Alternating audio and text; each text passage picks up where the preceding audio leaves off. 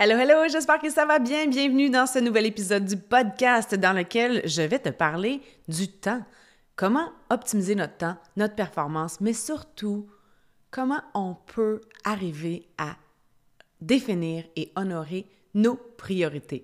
Alors, avant de commencer avec le sujet du jour, je voulais te rappeler de rejoindre le Pod Squad sur Facebook. Je te mets le lien dans les notes de l'épisode et je voulais te partager le commentaire de la semaine qui est sur Apple Podcast. Je n'ai pas le nom de la personne, tout ce que je vois c'est J4N14. Alors merci à toi d'avoir laissé un bon commentaire. Si tu veux, viens m'écrire sur le réseau pour que je sache qui tu es. Je ne sais pas si tu fais partie toi aussi du Pod Squad, mais merci infiniment pour ton beau commentaire. Alors, donc la personne a dit Émilie est vraiment un modèle à suivre. Je suis très reconnaissante qu'elle partage toutes ses stratégies pour créer du succès dans notre vie. Je me sens vraiment très inspirée à la fin de chaque épisode et ces trucs m'aident beaucoup à mettre en place des stratégies pour réaliser mes objectifs. Merci, Émilie, pour ce beau cadeau. Écoute, merci à toi pour le cadeau que tu m'as fait avec ce beau feedback. Je te rappelle que en laissant un commentaire, en notant le podcast, tu aides à augmenter la visibilité du podcast. Et donc, si ça apporte du positif dans ta vie, je t'invite à poursuivre cette chaîne de bonheur et de partager au suivant en prenant le temps de laisser un petit commentaire. Donc, avant d'enregistrer cet épisode, je suis allée dans mes réseaux sociaux sur mon compte Instagram et j'ai fait un sondage pour savoir quel titre inspirait le plus les gens. Et là, ben, je viens tout juste de le publier, donc ça fait pas assez longtemps. Mais dans les suggestions de titres, il y avait Arrêtons de courir après le temps. Puis je sais pas si je vais nommer l'épisode ce titre-là, je sais pas si c'est ce que je vais choisir, mais je voulais quand même te le partager parce que c'est un peu, je trouve, le sujet que je veux vraiment amener aujourd'hui. Puis à travers une histoire que j'ai vécue moi-même. Évidemment, tu sais que j'aime te partager mes expériences à travers mes propres histoires. J'ai découvert que on vit dans un monde qui nous impose un peu ou qui veut nous imposer plutôt un rythme de vie ultra rapide, accéléré, où est-ce qu'on court après notre temps. Puis c'est comme une mentalité aussi, où est-ce qu'on dirait qu'on se valorise énormément dans le fait d'être occupé. Hein? Ah, je suis occupée, je suis vraiment occupée. C'est comme s'il y a une très grande valorisation qu'on se donne et qu'on donne aux autres. Ah, elle est occupée, tu sais, elle fait beaucoup de choses. Oh, wow, on admire les gens de cette façon-là. Moi, je vous dirais là, que présentement, je suis dans une vibe en train de complètement me détacher de cette vision-là de la haute performance. Parce que pour moi, la haute performance, ça ne veut pas dire qu'on travaille 80 heures par semaine, 80 euh, heures par semaine et qu'on est cloué à notre ordinateur, tu sais pour moi, c'est pas ça du tout. La haute performance, pour moi, ça signifie qu'on arrive à produire plus de façon plus intelligente et peut-être même en moins de temps. Donc, c'est d'arriver à développer des stratégies qui nous permettent d'optimiser nos résultats sans avoir à augmenter notre charge de travail. Pour moi, c'est ça la haute performance. C'est pas de dire je travaille, je travaille, je travaille, je travaille, je travaille. Puis je pense qu'on est dans une culture qui prône beaucoup le travail. Et je crois au pouvoir du, travail, je crois à l'importance du travail. Je trouve que c'est une façon aussi dans laquelle on se valorise énormément. On peut s'épanouir énormément dans notre milieu professionnel, mais c'est un aspect de notre vie. Et pour ma part, j'ai pas envie que ça soit 80% de ma vie, au contraire. Donc, c'est vraiment une réflexion personnelle, je pense qu'on doit avoir par rapport à tout ça. Et je voulais partager avec toi, en fait, je sais pas si tu as déjà dit quelque chose ou tu as déjà entendu. Peut-être que tu ne l'as pas dit, mais as-tu déjà entendu ou dit ça prendrait une journée de plus entre samedi et dimanche. Ou encore, ça prendrait 36 heures dans une journée. Tu sais, quand on a ce sentiment-là d'être dépassé par le rythme de vie, en anglais, on dit euh, on est overwhelmed. Et j'ai réalisé que ce sentiment-là, c'est vraiment une question d'habitude. Et que si on a cette vision-là, cette perception-là du temps, si notre mindset, c'est qu'on se dit on devrait avoir une journée de plus entre samedi et dimanche où les journées devraient durer 36 heures pour qu'on puisse accomplir tout ce qu'on veut accomplir. Bien, imagine-toi ce qui arriverait si ce rêve-là se concrète, si ça devenait réalité. Tu demanderais peut-être une journée de plus. Tu demanderais peut-être des heures de plus encore parce que c'est une habitude de remplir ton temps. Puis je le sais parce que je suis comme ça, ou en fait je l'étais, je le suis de je dirais que je me suis énormément améliorée dans ma vie euh, par rapport à ça parce que c'est ce que j'avais nommé une fois dans une vidéo YouTube le syndrome de la sacoche pleine. Tu sais, je sais pas si tu as déjà vécu ça. si tu t'achètes une petite sacoche, ben peu importe, tu vas la remplir. Si tu t'achètes une plus grande sacoche, tu vas la remplir aussi. Donc, c'est un petit peu ce syndrome-là de toujours vouloir remplir notre horaire jam-pack avec plein de choses à faire. Puis, on fait ça aussi parfois avec nos enfants, où est-ce que on remplit leur horaire pour qu'il y ait toujours des activités. Puis, en tout cas, moi, je réalise que on se retrouve parfois les week-ends à courir, chacun notre côté, mon mari et moi, pour les activités, pour le hockey, pour la danse. Et oui, je crois grandement au pouvoir des activités physiques pour que mes enfants puissent développer non pas seulement leurs aptitudes avec les sports, mais surtout euh, les échanges sociaux. C'est une belle façon de se faire des amis. Donc oui, je crois à ça, mais j'ai réalisé, on a réalisé en couple aussi que on veut créer plus d'espace pour être en famille ensemble. C'est un choix qu'on veut prendre, puis c'est un peu pour ça, et grandement pour ça qu'on décide d'aller vivre un an au Costa Rica et qu'on veut vraiment passer du temps en famille. On veut expérimenter quelque chose de différent. Pas que mes enfants feront plus jamais d'activités parascolaires euh, ou, ou de sport à l'extérieur de l'école quoi que ce soit, mais d'aller tester quelque chose à l'extérieur du moule. Tu sais, de ce qu'on nous on veut sortir du cadre, puis je pense que ça va être une belle façon pour nous d'aller tester ce qu'on aime vraiment et de se détacher justement de cette pression-là parfois qu'on peut ressentir parce que c'est tout le monde, tout le monde fait ça, tu sais. Tout le monde fait ça. Fait que naturellement, en tant qu'être humain, on veut appartenir au groupe, on veut être accepté. Donc parfois, on a tendance à accepter justement des, un style de vie ou des, des choses qu'on fait dans notre quotidien, puis on se pose même pas la question à savoir est-ce que c'est vraiment ça que je veux dans ma vie à moi? Est-ce que c'est vraiment ça la vie que je veux vivre? Puis, on n'a pas toujours le temps de se poser ces questions-là. On ne prend pas toujours le temps de se poser ces questions-là quand on est toujours en mode go, go, go, go, go, go, go. Il faut aller là, il faut aller, il faut faire ci, il faut, il faut, il faut, il faut, il faut. Arrêter de dire il faut. Et se dire je choisis de. Alors, à chaque fois qu'on fait une action, c'est un choix. Et de se dire, OK, well, well, is this really what I want? Quand j'ai commencé avec mon entreprise sur les réseaux sociaux, mon entreprise dans le marketing de réseau, j'étais encore, j'étais en fin de congé de maternité et après ça, je suis retournée au travail. Donc, un mois et demi après, je suis retournée au travail et j'étais seule avec mon fils. Mon Léo, il y avait quoi, 11 mois, je crois. Son... Oui, c'est ça, il y avait 11 mois parce que c'était en février. Et donc, je me levais à 4 heures du matin pour pouvoir travailler sur ma business. Bref, je me levais très tôt, puis je me couchais relativement, ben, pas, pas si tôt que ça. Donc, disons-le comme ça, parce que je voulais investir beaucoup de temps dans ma business. Puis après ça, éventuellement, ben, je suis devenue entrepreneur à temps plein, entre guillemets, parce que je trouve qu'on dit ça temps plein, mais on a plein d'autres responsabilités dans la vie, surtout quand on a des, enfants et une, vie sociale ou une vie euh, amoureuse, etc. Donc, on a plusieurs chapeaux à porter. Mais à partir de là aussi, j'avais des grands objectifs, de grandes ambitions. Puis c'est là que je me levais, justement, à 4 heures. Puis j'avais parfois l'impression que je me levais à 4 heures du matin, puis que j'étais déjà en mode Oh my God, je vais manquer de temps. Puis là, je me suis dit Wow, il y a quelque chose qui ne fonctionne pas. À quelle heure faudrait que je me lève, tu sais? Il me semble que me lever à 4 heures, c'est sais, jusqu'à quel point je veux aller. Puis est-ce que c'est vraiment le fait que je me lève à 4 heures ou c'est vraiment juste une habitude que j'ai de courir après mon temps? J'étais une grande...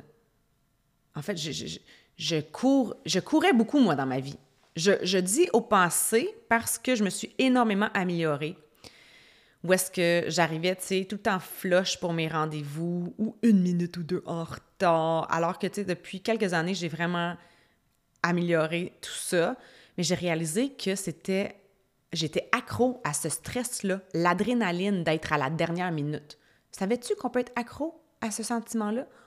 C'est drôle, hein, on pourrait se dire, ben non, ben non, voyons, c'est pas moi qui veux ça, mais c'est parce que si on continue de répéter ça à chaque, à chaque jour ou de façon régulière, c'est parce que c'est un choix, tu sais. Puis c'est ça, on peut être accro à cette adrénaline-là. Et, euh, et, donc, je me suis questionnée par rapport à ça. Puis quand j'étais plus jeune, mon père m'appelait la tornade. Émilie la tornade. Puis le matin, tu sais, je courais tout le temps. Il m'entendait courir. parce que je, fallait que je me prépare pour aller à l'école. Puis j'étais tout le temps à la dernière minute. Et voilà. Donc, euh, donc ça, je me suis questionnée à savoir, oh, bon, mon Dieu, à quelle heure faudrait que je me réveille? Puis après ça, après quelques années, je pense que ça faisait quatre ans que j'avais mon entreprise, j'aurais tellement pu demander l'aide d'une adjointe avant ça.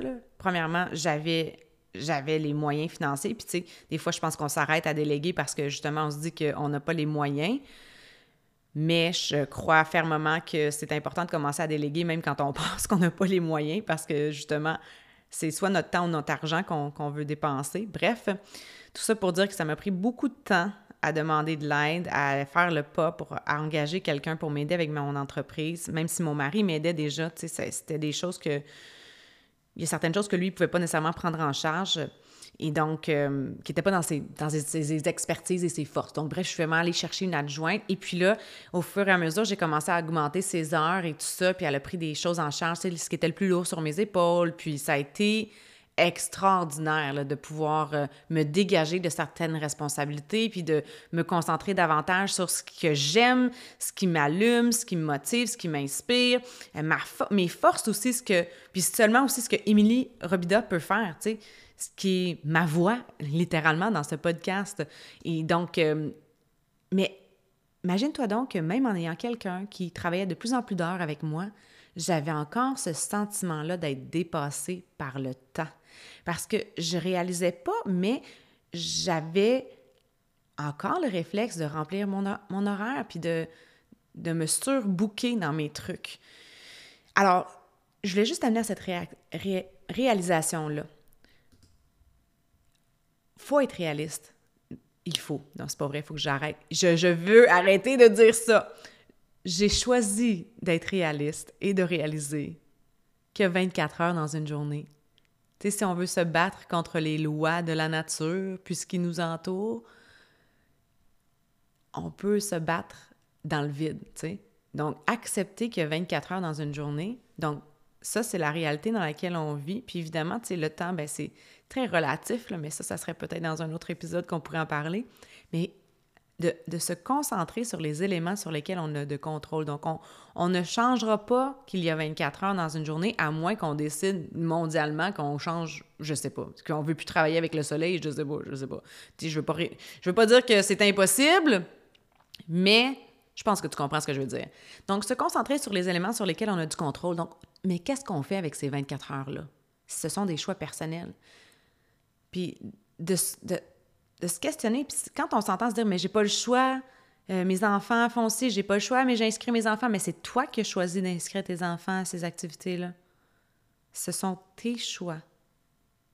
C'est la vie que tu choisis. Donc, se concentrer sur les éléments qu'on a, sur lesquels on a du contrôle et lâcher prise sur les éléments qu'on ne contrôle pas. Parce que quand on dit on voudrait plus de temps que 24 heures dans une journée, c'est une excuse. On se concentre sur quelque chose qu'on ne peut pas changer. Donc, on utilise ça comme une excuse pour ne pas faire de changement. On se déresponsabilise.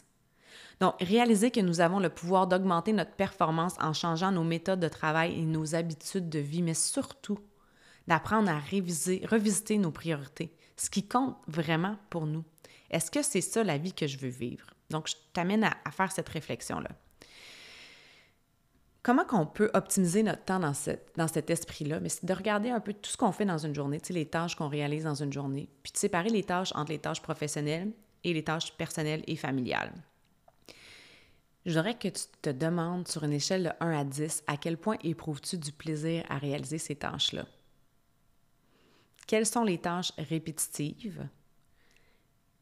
D'identifier les tâches répétitives parce que ces tâches-là ont le potentiel d'être déléguées. Un exemple très courant, je pense que c'est assez euh, mainstream maintenant, le fait d'avoir quelqu'un qui nous aide pour faire le ménage de notre maison. Moi, quand, j'ai, quand on a eu une personne pour la première fois, c'était quand on était dans l'Ouest canadien. Puis euh, ça fait plusieurs années de ça. Puis c'est juste d'avoir une d'avoir euh, des gens qui venaient nous aider une fois par semaine, ça, change. Ça changeait vraiment notre vie. Donc, ça a été la première forme de déléguer qu'on a, qu'on a fait dans notre vie.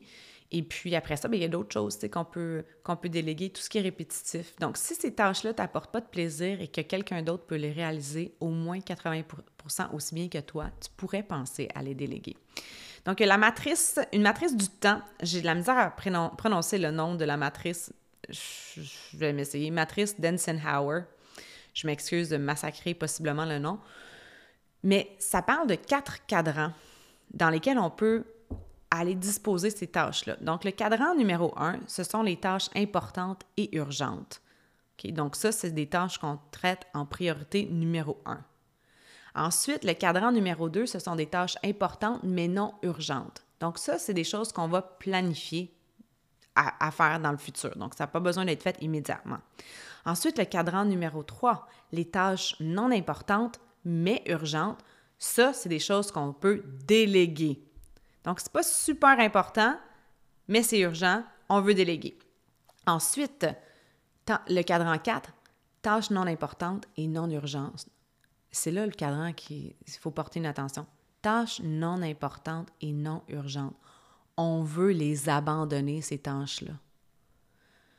Je pense que des fois, on se met une pression de performance puis de vouloir tout faire. Puis cette habitude-là de vouloir tout faire, entre guillemets, ça, fait ça, ça va à l'encontre de notre performance. Ça diminue notre performance. Si on se concentre vraiment sur les éléments importants, puis qui ne sont pas urgents, où est-ce qu'on a vraiment du plaisir à faire les choses, c'est ça qui va avoir le plus d'impact positif dans notre performance en général. Donc, la magie se trouve vraiment dans le cadran 2. C'est les tâches du 2 qui sont des activités qui n'ont pas d'échéance pressante, mais qui sont très importantes pour nous aider à atteindre nos buts personnels, nos buts scolaires et professionnels, tout en donnant un sens à notre vie. Ce sont 20% de tâches essentielles qui produiront 80% des résultats que vous désirez. Hein, si tu connais la loi de Pareto, le 80-20. Donc, 20% de tâches essentielles qui produiront 80 des, des, résultats que tu désires. Puis, les informations que je te partage aujourd'hui, c'était à la base des trucs que je partageais beaucoup avec mon équipe de coach par rapport à leur entreprise en ligne, mais je pensais que c'était des, sujets qui sont super importants dans notre vie en général aussi, des concepts qu'on peut mettre en place aussi dans notre vie personnelle ou dans d'autres cadres que l'entreprise en ligne. Donc, les tâches du cadran 2 sont généralement centrées autour de, la création de nouvelles relations, de planification pour l'avenir et de l'amélioration de soi. Ce sont des tâches qui vous mèneront à la vie de vos rêves. Je te partage quelques exemples de tâches non urgentes mais importantes. L'organisation des tâches de la semaine, la planification à long terme, l'exercice physique. Hein? Tu peux pas déléguer ton corps, même s'il y en a qui m'ont déjà dit qu'ils aimeraient ça me déléguer leur corps pour que je les mette en forme. Je suis comme, mais on pourrait faire ça, mais si je te redonne ton corps par la suite puis tu n'as pas changé tes habitudes, tu vas revenir où est-ce que tu étais. Mais bref, ça, c'est une autre histoire. Donc, l'exercice physique, le temps passé en famille, la vie, lire des livres enrichissants, suivre un cours pour développer ses compétences dans une matière, étudier, méditer, créer un budget et économiser, passer des moments privilégiés avec son conjoint. Ça, le cadran 2, moi, je veux vivre là-dedans. 80% de mon temps, tu comprends? On devrait passer la majorité de notre temps à effectuer des activités dans ce cadran parce que c'est lui qui nous apporte le plus de bonheur et de succès. Je vais te partager quelques stratégies que je mets en place avant de commencer à, surtout par rapport à mon travail, mais ça peut être quelque chose, même quand j'ai des choses à réaliser pour la vie familiale. Donc, si je dois faire des recherches de ci ou inscription de ci ou whatever, euh, planification de l'épicerie, euh, je me mets des petits défis, justement, parce que l'être humain aime avoir des échéances. Puis pour en revenir à la, loi de Pareto, le 80-20, on dit que si on se donne une échéance de temps, ben c'est sûr que on va prendre tout le temps qu'on s'est donné. Si tu te donnes 24 heures pour faire quelque chose, tu vas prendre 24 heures. Si tu te donnes une heure, tu, vas tu pourrais le réaliser en une heure possiblement, dans, dans la mesure du possible. Mais ce qui est intéressant, c'est qu'on dit que 80% du travail va être réalisé dans les 20 dans 20 du temps qui reste, Donc, euh, plus le temps avance, plus qu'on commence à, produire. Donc, c'est important de se mettre des échéances. Puis c'est un petit peu, ça revient à, l'idée du dernière minute. Après ça, on fait comme Oh! Ou euh, de travailler sur un, travail de fin de session à l'université, puis d'attendre la veille, puis de passer une nuit blanche, tu sais. Mm-hmm. Bref, avant de commencer à travailler, j'aime ça faire une liste des tâches à accomplir dans la journée. Puis ce que je fais, soit que j'utilise, j'aime mon agenda papier, mais aussi j'utilise un, calendrier électronique. Moi, je trouve ça vraiment pratique. J'adore le Google Calendar parce que je l'ai synchronisé sur mon téléphone, etc. Donc, tous mes rendez-vous personnels et professionnels sont sur ce calendrier-là. Il y a aussi l'outil Asana qui peut être intéressant pour les listes de tâches. Il y a des, euh, il toutes sortes d'applications qui sont vraiment superbes pour pouvoir mieux gérer aussi certaines tâches familiales. Damien a découvert récemment l'application Cozy, C-O-Z-I, et on utilise ça, donc on se le partage ensemble et par exemple pour la, liste d'épicerie ben, on peut rajouter des items au fur et à mesure directement sur la liste. C'est accessible sur notre téléphone. Et des fois, si je pars, par exemple, pour aller faire l'épicerie et qu'il pense à quelque chose, il peut le rajouter dans la liste. Donc, c'est vraiment super pour ça. Et il y a aussi un espace où est-ce qu'on peut se mettre des listes de choses à faire. Donc, par exemple, si ça, ça arrive à aussi une gestion euh, de couple, où est-ce qu'on sait qui, qui fait quoi, puis c'est quoi les responsabilités de qui puis on, a des accords entre nous. Fait des fois, je vais rajouter des choses à Damien ou lui-même pourrait me dire Émilie, j'ai besoin de ça pour la business, les, peu importe. On peut échanger de cette façon-là.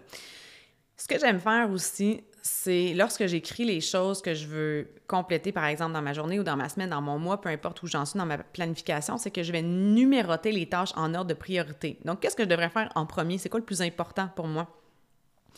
Qu'est-ce qui ajoute le plus de valeur à ma vie, à mon, entreprise, à mes résultats d'avancement, etc. Donc, et je me pose cette question-là. Si mon travail était interrompu en, en milieu de journée, quelle tâche devrais-je avoir complétée pour avoir un sentiment du devoir accompli? Donc, qu'est-ce que. Il y a un livre que j'aime beaucoup qui s'appelle Avaler le crapaud de Brian Tracy. Je vais mettre en note aussi. C'est à propos de la procrastination. Donc, j'aime ça faire eat that frog. Donc, d'avaler le crapaud en début de journée. Donc, de faire ce qui est le plus important en début de journée. Qu'est-ce qui a un délai aussi? Tu sais, qu'est-ce qui doit être accompli dans un, dans un temps spécifique, etc. Donc, euh, je me pose ces questions-là. C'est quoi mon intention avec mon travail aujourd'hui? C'est quoi mon focus actuel? Puis tout ça, là, quand on parle de priorité, c'est par rapport à nos objectifs personnels. Donc, c'est vraiment une question d'introspection, d'apprendre à se connaître, puis de se dire qu'est-ce qui est important pour moi, c'est quoi mon focus actuel, où est-ce que je m'en vais, c'est quoi mon intention, c'est quoi mes priorités? Puis tu, tu pourras te référer à, l'épisode sur, euh, mon Dieu, l'épisode qui parle de comment, comment planifier sa vie. J'ai oublié le titre, mais bref, dans cet épisode-là, un plan éprouvé pour enfin vivre sa vie et arrêter de la subir. Donc voilà. Donc là-dedans, j'en parle un peu par rapport à tout ça, par rapport euh, aux, priorités, puis les, différents, les différentes sphères de notre vie, où est-ce que c'est à nous de définir à quel point on veut passer du temps puis l'énergie dans chaque sphère de notre vie. Donc une fois que j'ai fait tout ça, je réalise les tâches en ordre de priorité, puis souvent, je vais me dire, j'ai-tu un top 3? Je me rappelle quand j'avais des agendas, des fois, je me disais, ça me prendrait une page de plus pour rajouter des notes ou des trucs comme ça. Puis là, je réalise, mais Émilie, c'est parce que là, il y a une raison pour laquelle c'est pas infini une page d'agenda. C'est parce qu'il y, a une certaine limite dans ce qu'on peut accomplir de façon efficace dans une journée. Donc, de vraiment arriver à, à faire le ménage, puis de, de définir ce qui est vraiment important pour nous, puis de laisser tomber ce qui ne l'est pas. Parce que c'est une forme de procrastination, de s'occuper avec des choses qui sont peu importantes pour nous puis de se dire, ah, mais je suis vraiment occupée, j'ai pas eu le temps parce que j'étais vraiment occupée. Ça, c'est une autre chose, hein? je n'ai pas le temps. C'est euh, encore une excuse. C'est à dire, je choisis, je choisis de ne pas le faire. Ou je n'ai pas pris le temps, je ne prends pas le temps. Je ne dis pas, moi, je, n'ai pas le temps. Je veux dire, je n'ai pas pris le temps, ou je n'ai pas encore pris le temps, ou j'avais d'autres priorités. J'ai investi mon temps ailleurs, ou, c'est pas important pour moi, clairement. Je veux dire, à un moment donné, des fois, on laisse tomber des choses, puis c'est là qu'on réalise que c'était pas important. C'est tout. C'est tout. Je révise ma liste de tâches accomplies. Puis j'aime ça. Prendre le temps d'écrire mes tâches, pour moi, c'est important. Puis écoute, je te partage ça aujourd'hui, puis tout ce que je partage, c'est tout le temps un, un travail en continu pour moi. Puis c'est toujours des rappels que je me fais à moi-même parce que l'exécution de ma gestion de temps n'est pas parfaite du tout tu sais, je me sens des fois dans l'action, je suis en train de faire plein de choses, puis j'écris pas, pas toujours mes tâches, mais ce que je trouve que, pourquoi c'est important, pourquoi je dis que c'est important d'écrire nos tâches, c'est que quand on a une mentalité un peu overachiever, puis ça, c'est une autre, une autre chose qu'on glorifie, hein, tu sais, oh, elle, c'est une overachiever, tu sais. Ah, excuse-moi, je suis comme épuisée à le dire.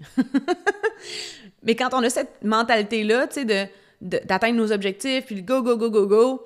On atteint un objectif, on le célèbre peu ou pas, ou tu sais, oh yeah, mais c'est quoi la prochaine chose à faire? On est toujours en train de penser c'est quoi la prochaine chose à faire? Et quand on a cette mentalité-là, en tout cas, moi j'ai remarqué quand j'avais plus cette mentalité-là, Là, je me surprends à, avoir ce discours-là avec moi-même, puis j'essaie de, changer ce dialogue interne-là, mais d'arriver à la fin de la journée puis faire comme oh non, j'ai pas fait ça, oh non, j'ai pas fait ça, de penser à toutes les choses que j'ai pas faites, alors que j'ai travaillé pendant X nombre d'heures à faire des choses super euh, précises qui sont en lien avec mes objectifs de vie. C'est comme si j'avais oublié tout ça. Non, non, non, non. Quand je prends le temps d'écrire mes tâches, au moins je le vois, tu sais, c'est une preuve. Pour me dire, Émilie, regarde, t'as tout fait ça aujourd'hui. Ah, ouais, oui, c'est vrai. Puis de me concentrer sur ce que j'ai accompli et non pas sur ce que je, ce qui me reste à accomplir. C'est encore une fois avoir une, attitude de gratitude versus une attitude de manque. Dire, ah, il me manque ça. Non, non, célèbre ce que tu as, ce que tu as accompli et sois-en fier. Puis arrêter de se taper sur les doigts pour se dire, ah, j'ai pas fait ci, j'ai pas fait ça, j'ai pas fait ci, j'ai pas fait ça. Clairement, si ça n'a pas été fait, c'était peut-être pas une urgence, tu sais. Donc, célébrer nos victoires, souligner les points améliorés pour demain. ça, ça peut être une belle réflexion en fin de journée, justement, de me dire aujourd'hui, j'étais pas tant focus, j'ai pas pris le temps d'écrire mes tâches, demain, je vais écrire mes tâches avant de les réaliser. Donc, me concentrer sur ce que j'ai accompli et non pas ce qui n'a pas été fait. Et on peut prendre le temps de planifier la journée suivante. Donc, c'est des trucs que je vais te partager, que j'ai mis en, des trucs que j'ai mis en place dans ma vie de tous les jours, avec mon entreprise et dans ma vie en général, pour pouvoir arrêter de courir après le temps. Je pense que, en bout de ligne, c'est un choix. Est-ce qu'on veut être ce type de personne-là qui court toujours? Moi, je t'ai rendu essoufflé de courir. Puis j'aime ça, l'activité physique. J'aime ça m'entraîner mais courir à longueur de journée, c'est vraiment épuisant. Alors, si tu as aimé l'épisode d'aujourd'hui, je t'invite à, laisser un commentaire sur Apple Podcast, à noter le podcast, peu importe sur la plateforme sur laquelle tu écoutes le podcast, partager un extrait peut-être dans tes stories sur Instagram ou prendre une capture d'écran du podcast lui-même et va partager dans tes stories. Invite les gens à venir écouter un épisode. Je te remercie beaucoup d'être là. Je te souhaite une excellente journée et on se reparle bientôt. Bye!